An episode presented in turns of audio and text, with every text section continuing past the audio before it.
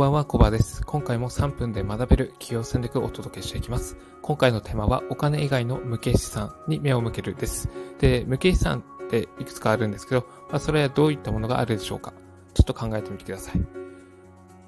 例えばですけれども、知識であったりとか、スキルであったりとか、お客さんとの人間関係、で、チームとの人間関係、えー、実績であったりとか、自信というものが挙げられます。で、知識なんですけど、お客様が求めることは何かであったりとか、あなたがあの参入している業界の知識はどういうことなのか、そして、えー、そもそもビジネスの原理原則とは何なのか、集客を有効な方法は何なのかといったところがあります。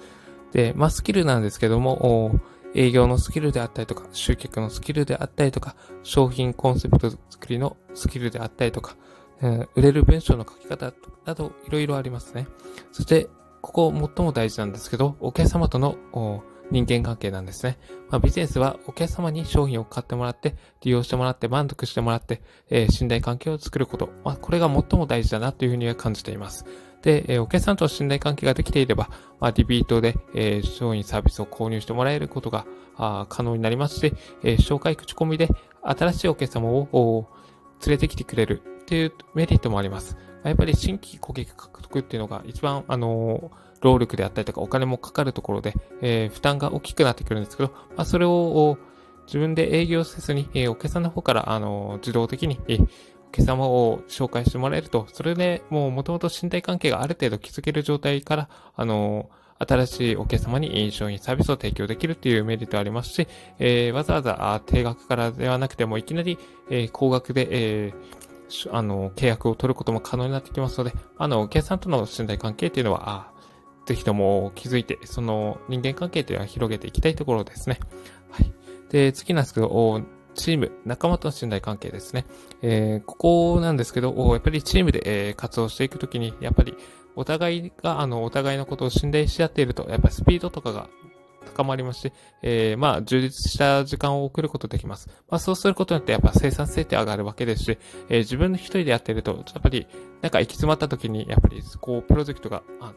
ストップしてしまうっていうか、あの、速度が遅まるんですけど、周りに助けてくれる人とか、まあ、協力している仲間がいれば、あの、困ったことをすぐに解決して、えー、まあ、スムーズに業務を改善したりとか、あの、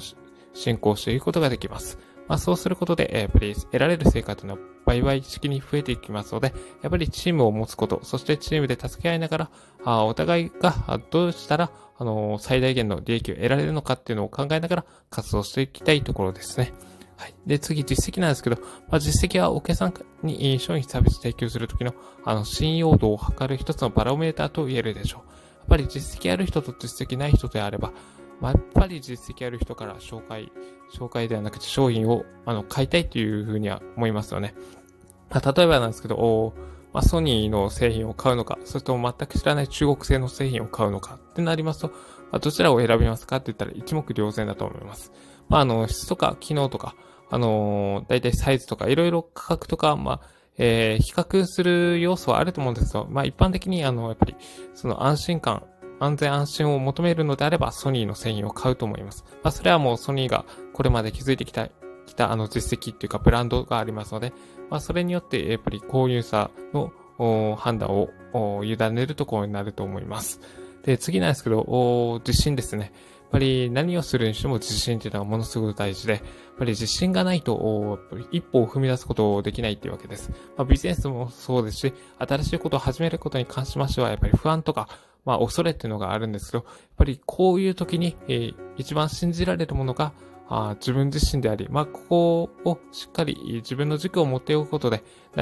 どんなことが起きても、やっぱりやり遂げるっていう、そういった強い気持ちを持つことができます。なので、自信っていうのは必ず、普段から、あ着々と